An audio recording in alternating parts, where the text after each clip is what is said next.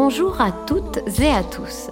Je suis Laure Pépin et je vous souhaite la bienvenue dans ce podcast écoféministe Le monde de Kali, le podcast qui tire la langue au patriarcat, dans lequel Guru Piu Piu vous dit tout sur tout ou presque tout sur le yoga, le féminisme, les femmes. Alors que les cours de yoga sont majoritairement constitués de femmes, qu'est-ce que cela signifie? Pourquoi cet attrait? Pourquoi le yoga est une bulle d'air dans ce monde misogyne et machiste?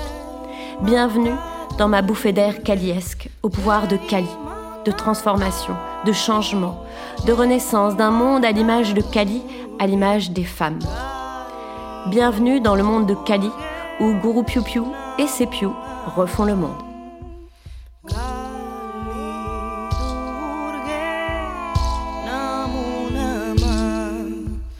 Dans cet épisode, je vais parler des mythes, des divinités, des légendes qui entourent le yoga et la philosophie du yoga, en passant par Sita, le Ramayana et bien d'autres. Car on nous conte souvent leurs histoires, leurs récits, comme fabuleux et merveilleux. Et pourtant, à y voir de plus près, ils sont imprégnés de la culture patriarcale et de rapports de pouvoir. Aujourd'hui, nous allons les déconstruire pour les réincarner de nos chairs.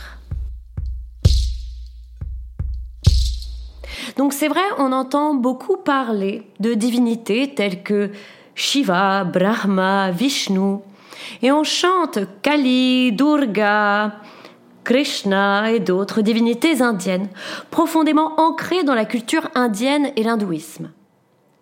Nous chantons de notre voix occidentale, avec notre accent, des mantras dédiés à des êtres légendaires.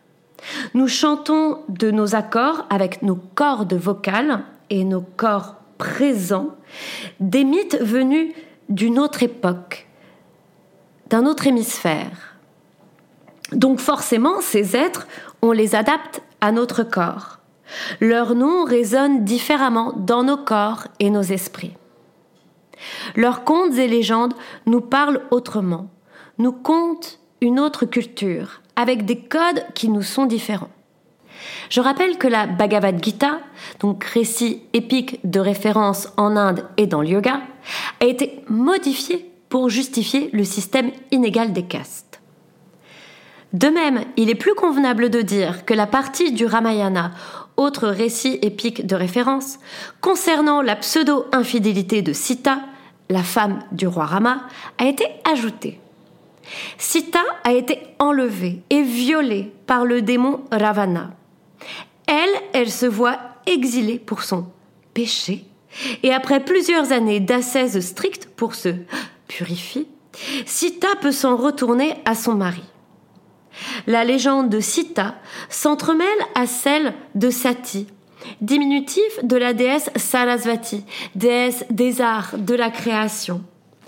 Et les deux justifient la coutume funéraire de la sati. C'est le sacrifice des veuves qui s'immolent sur le bûcher crématoire de leur époux. Rappelez-vous Phileas Fogg, lors de son tour du monde en 80 jours, il sauve Aouda de la sati. À savoir que de nos jours, encore quelques cas de sati perdurent, malgré les différentes lois promulguées pour les stopper.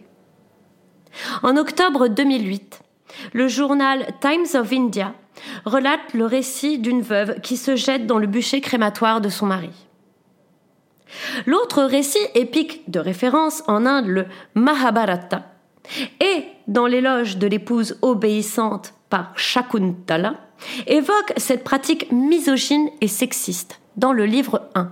Et je cite même au moment de sa transmigration, de sa mort, ne faisant qu'un dans l'infortune avec son mari, une épouse qui est fidèle le suit toujours. Une épouse, lorsqu'elle est morte la première, attend son mari dans l'au-delà. Et si son mari est mort avant elle, une femme vertueuse le suit.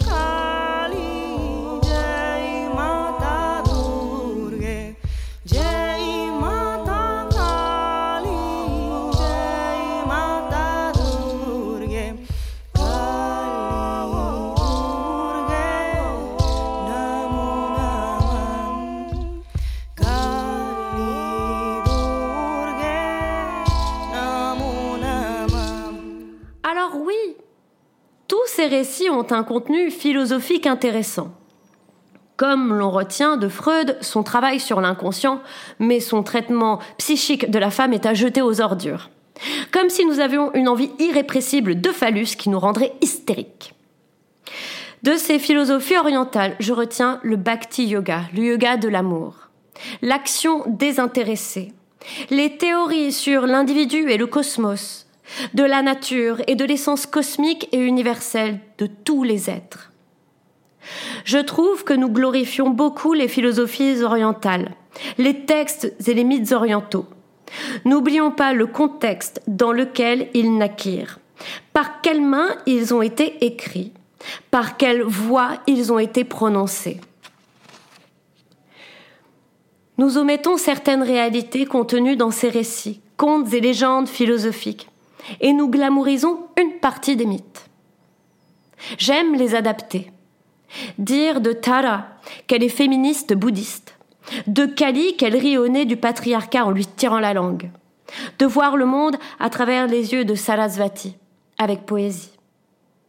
J'en prends la substance, le squelette, et j'en fais des êtres fantasmés qui me correspondent, correspondent à mon époque. Et je les confronte à d'autres philosophies, d'autres récits, d'autres époques et d'autres lieux. Je les lis au présent de mon époque, par mon corps et mon corps de femme. Le yoga est également devenu un mythe, glamourisé par les Occidentaux. Rappelons que le yoga était pratiqué par une certaine catégorie de la population, des hommes d'une certaine caste. Le yoga et notamment les asanas, les postures ont été élaborées par des hommes indiens qui ont des corps différents des corps occidentaux. Des bassins plus étroits, bonne ouverture de hanches, etc. Et du coup, des pans entiers de l'anatomie féminine ne sont pas pris en compte dans les postures du yoga. Je tiens également à rappeler qu'en Occident, les cours de yoga sont constitués en majorité par des femmes. Les mythes et légendes sont à désosser jusqu'à la moelle, du mythe de Krishna en passant par le mythe du yoga, en prenant un détour par l'Iliade et l'Odyssée, jusqu'au conte de Grimm, du chat perché et du père Castor. Ils sont à désosser et à repeupler de nos chairs.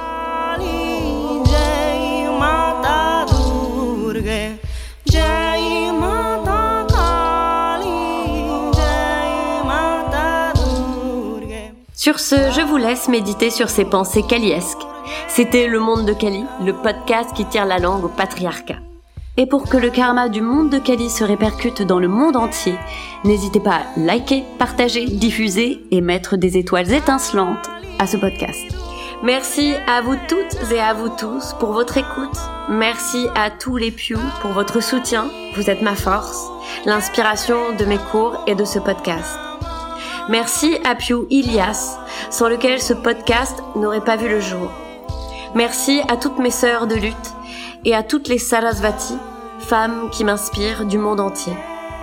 À très vite sur les tapis et n'oubliez pas Jai Matakali, Jai Shri Klit, gloire à Kali et gloire au clitoris.